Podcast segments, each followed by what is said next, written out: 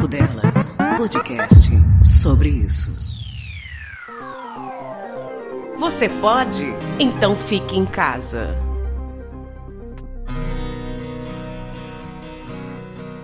Olá, amigos e inimigos do Papo Delas, tudo bom? Os quarenteners. Vocês estão tudo bom mesmo ou tudo bom não?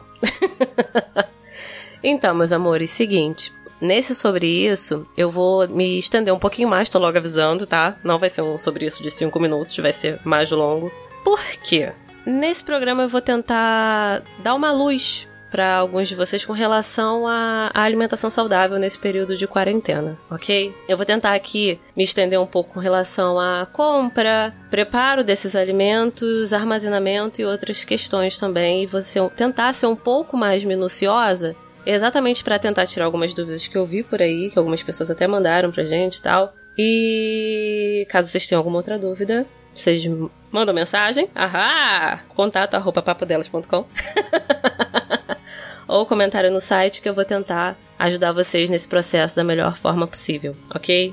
Então vamos lá, meus amores. Primeira coisa que a gente tem que falar sobre o coronavírus. A gente tem que estar de quarentena, vocês estão, né? Todo mundo trancado em casa. Todo mundo que pode, né? Quem não pode, aí realmente a gente tem que trabalhar da melhor maneira possível, evitando contato, mantendo um metro de distância, pelo menos, das pessoas, caso você tenha que falar com elas, e sentando o dedo no álcool nas nossas mãos e evitando de encostar a mão em mucosas como nariz, boca e olhos, né, galera? Então vamos lá. Com relação à alimentação em si, primeira coisa, compra.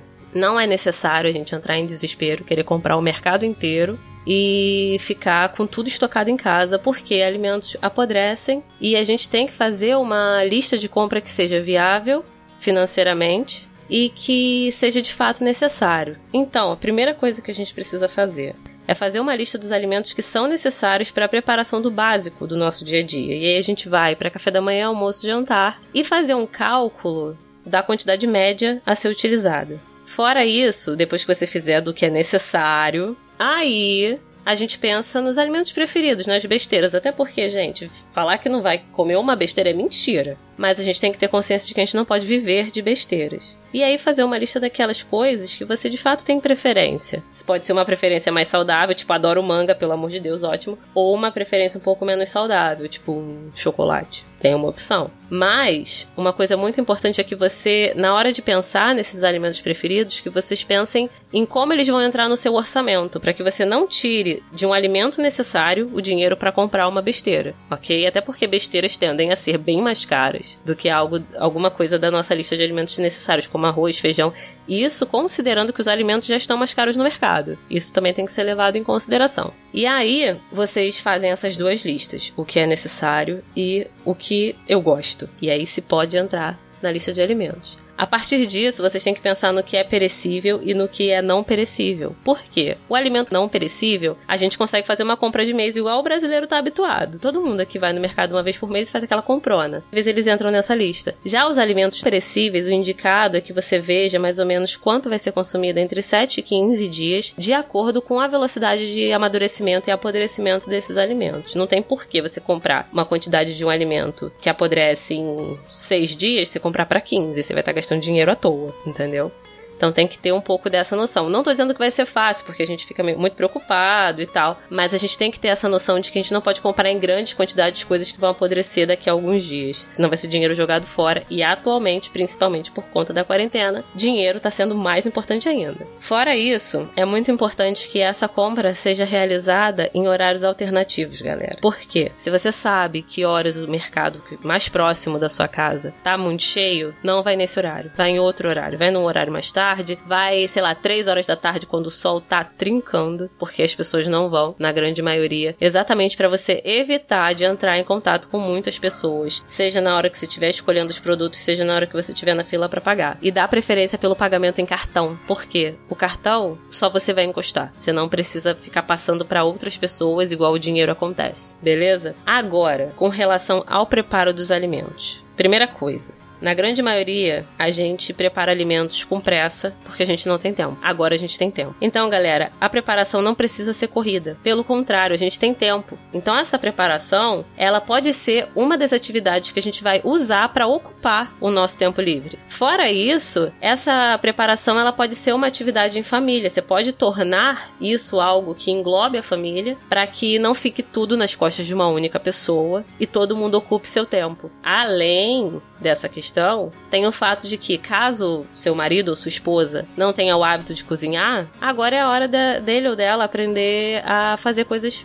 iniciais. Tipo, ah, nunca fiz arroz, não sei fazer arroz. Vamos aprender a fazer arroz, vem cá. Entendeu? Você pode tornar isso um novo hábito nesse período de quarentena exatamente para ocupar o seu tempo. E outra coisa, criança. Gente, criança tá, parece que dorme com o dedo na tomada, né? São agitadas, elas correm para cima e para baixo. E o preparo do alimento pode ser um momento onde você consegue ocupar o tempo dessa criança e ainda ajudar ela com o aprendizado ou até revisitando conteúdos que elas já viram na escola. Que é, por exemplo, de leitura e de escrita. Você pode pedir quando você estiver montando a lista, você pode pedir seu filho, sua filha, para te ajudar a montar a lista, olhar a dispensa, anotar o que tem, para você ver o que falta. E aí nessa, ele já tá, não, não tá deixando de, de produzir a nível escolar, tá escrevendo. Você pode até virar e falar assim: ó, essa palavra aqui não é desse jeito, tipo um arroz. As crianças escrever com S no final, tu fala, não, arroz é com Z aqui, essa letra aqui. Entendeu? É você ir estimulando o aprendizado da criança. Matemática quando ela estiver montando essa lista, ela pode colocar a quantidade, contar quantos tem de cada coisa. Ah, é, massa de tomate tem três pacotes. Para uma criança que está aprendendo números, isso é estimular o aprendizado dela. Fora isso, se vocês estiverem fazendo essa oficina, digamos assim, de preparo de alimento em família, as mudanças no alimento ao longo do preparo pode ser um estímulo ao, ao ensino de biologia. Igual quando a gente está preparando uma massa, um pão, uma pizza, alguma coisa assim, você precisa deixar a massa descansando para ela crescer. Você pode falar sobre o efeito dos micro-organismos no crescimento dessa massa. Então, assim, tem como você englobar a criança nesse processo de uma maneira que ela se divirta e não de uma maneira muito padrão de escola, sabe? Assenta aqui, faz esse exercício. Tem como você inserir no dia a dia de forma que ela estimule o conteúdo que ela tem que aprender de fato, ou que ela já aprendeu e você quer revisitar para quando acabar a quarentena ela não ter esquecido. E eu havia comentado que para as pessoas que não têm o hábito de cozinhar, pode ser um momento onde elas podem aprender a cozinhar. E para aquelas que já cozinham, é um momento onde a gente pode aprender novas receitas. Coisas que você falava, ah, não tenho tempo de fazer agora, porque demanda muito processo, tem muitas etapas e tal, não dá. Eu trabalho muito, nunca tô em casa, agora você tá em casa, entendeu? Um exemplo bom é fazer falafel, que é o bolinho de grão de bico, que é uma coisa que é gostoso pra caramba, inclusive, mas que poucas pessoas param para fazer. E fica uma delícia mesmo. Ah, é uma delícia demais.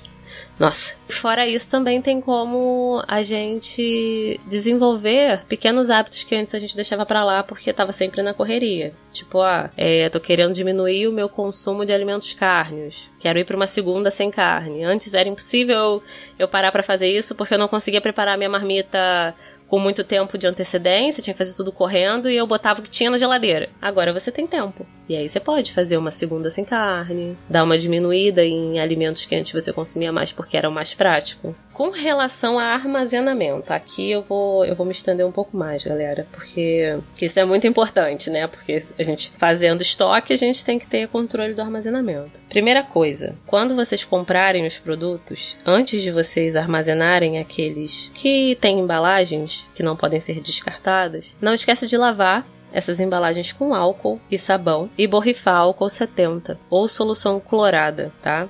Aquela solução de hipoclorito, que a gente consegue comprar em hortifruti, em supermercado e que cada uma tem a sua diluição descrita na embalagem. Porque eu não posso simplesmente virar e falar assim, você tem que diluir tanto em tantos litros. Uma solução mais concentrada, ela vai ser utilizada em menor quantidade, uma menos concentrada em maior quantidade. Então é só olhar a embalagem, cada embalagem descreve a diluição adequada e aí vocês seguem o que está descrito naquela, naquela embalagem bonitinho. Fora isso, frutas e legumes precisam ser retiradas das embalagens que vieram do mercado. Por quê? O mercado é sujo, um monte de gente está passando, um monte de gente botou a mão. Então, você deixando aquela embalagem não é o mais adequado. Fora isso, depois que você tirar dessa embalagem, higieniza com solução clorada e aí vocês armazenam em potes que podem ser refrigerados. Potes que podem ir à geladeira mesmo, porque tem potes que não podem. Mas dá preferência por aqueles sem BPA, ok? Agora, para aqueles alimentos que não vão ser refrigerados, como é o caso de algumas frutas, esses vocês deixam para higienizar quando vocês forem consumir. Não, não deixa na solução e depois deixa na fruteira. Deixa na fruteira, quando vocês forem consumir, vocês botam no hipoclorito, deixa os 15 minutinhos, depois vocês lavam com água corrente, pode comer normal.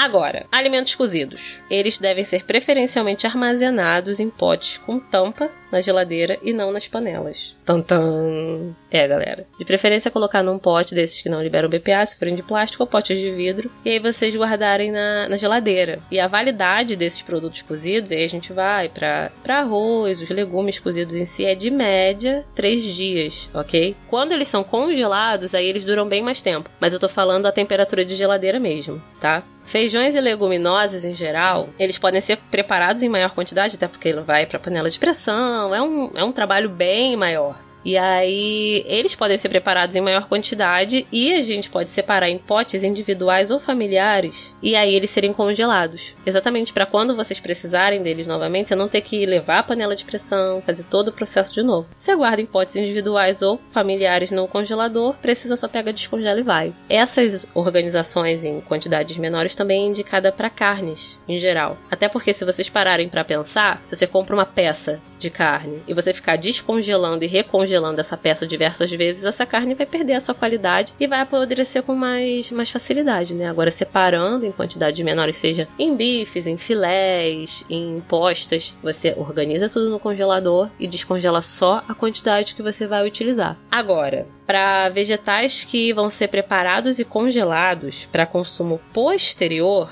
ou seja, você não vai fazer para comer agora, você vai fazer para consumir mais tarde. Existe uma técnica chamada branqueamento que é indicada para esse tipo de caso, porque ela aumenta o tempo de prateleira, digamos assim o tempo desse alimento para ser consumido, a viabilidade dele por mais tempo. Esse branqueamento é uma técnica que consiste em você levar o alimento para água fervente e aí você tira ele da água fervente e você bota em água muito gelada. E aí eu tô falando de água com gelo mesmo, não é água fria, é água gelada. Você tira da água fervente você joga ele na água gelada para dar um choque térmico. Por quê? Você dando esse choque térmico, você você para, você desacelera algumas enzimas que levam a deterioração desse alimento e você consegue conservar as características nutricionais desse produto ok? Você preserva o valor nutricional, você preserva a coloração, você preserva o sabor, mas você aumenta o tempo dele de prateleira. Você consegue consumi-lo por um período mais longo. Para folhas, e aí eu vou desmembrar entre folhas e outros legumes, para folhas especificamente, o tempo de água fervendo e de água muito gelada é de um minuto, para que essa folha não perca exatamente a textura, que ela, que ela continue tendo o, a cara que ela tem. Um minuto na água fervendo, um minuto na água congelando. E aí depois você tira e aí você pode armazenar no congelador. E na geladeira, perdão. E para legumes cozidos, cada um vai ter um tempo diferente, mas é em média de 2 a 3 minutos, né, para ele dar uma cozinhada boa, mas ele precisa estar tá al dente. O que que é o legume al dente? Sabe quando você está cozinhando e você vai provar e você fala, poxa, já tá cozido, mas ele ainda tá meio durinho, vou deixar cozinhar mais um pouco para ficar mais macio. É esse meio durinho que é o al dente, tá? E aí por que que ele tem que ser preparado al dente? Porque quando você for esquentar, ele vai terminar de cozinhar. Se você congelar ele, armazenar ele já muito cozido, quando você for reesquentar, né, requentar ele, ele vai ficar muito insosso, ele pode desfazer dependendo de qual for o vegetal, né? Então você fica controlando, ele ficou al dente você faz essa técnica de branqueamento. E aí depois vocês só botam para escorrer um pouco a água e vocês conseguem armazenar na geladeira ou no freezer. E sempre etiquetar. Você branqueou, você guardou nos potinhos, bota lá, ó, foi feito no dia tal para vocês terem um controle de há quanto tempo aquele produto está na geladeira e vocês não deixarem aquilo eternamente. E outra coisa importante que esqueci de falar: antes de vocês branquearem, de vocês cozinharem esses alimentos para fazer essa técnica, já corta ele como ele vai ser consumido. Ah, eu vou consumir a cenoura em rodelas. Já corta ela em rodelas e faz a técnica de branqueamento com ela já cortada em rodelas. Vou cortar em quadradinho, faz em quadradinho, ok? Que aí fica mais fácil para quando vocês forem preparar lá na frente, esse alimento já tá engatilhado, já tá na metade do caminho. Você só vai, ó, esquenta e tá pronto para comer. Agora, deixando de falar de armazenamento e falando diretamente sobre bem-estar. Por conta desse período nosso de reclusão, muitas pessoas têm notado um agravamento de quadro de ansiedade, de quadro de depressão, têm sentido muita angústia e a gente também pode utilizar a alimentação como um aliado ao combate desses, desses sintomas. Claro que ele não vai, a alimentação não vai substituir medicamento para quem precisa se medicar, é, não vai substituir terapia para quem faz terapia, não vai substituir, mas ela pode auxiliar na melhora do quadro. Isso é muito imp importante ser, ser sinalizado aqui, tá? E um composto que a gente consegue ver alimentação, que é muito bom na produção de serotonina, que é aquele hormônio do bem-estar, é o triptofano, ok? E o triptofano, ele é um alimento que a gente encontra em sementes, como semente de girassol e semente de abóbora, em castanha, em nozes, em peixe, como o salmão e o atum, em arroz integral, é, galera, o arroz integral, e o pão integral também,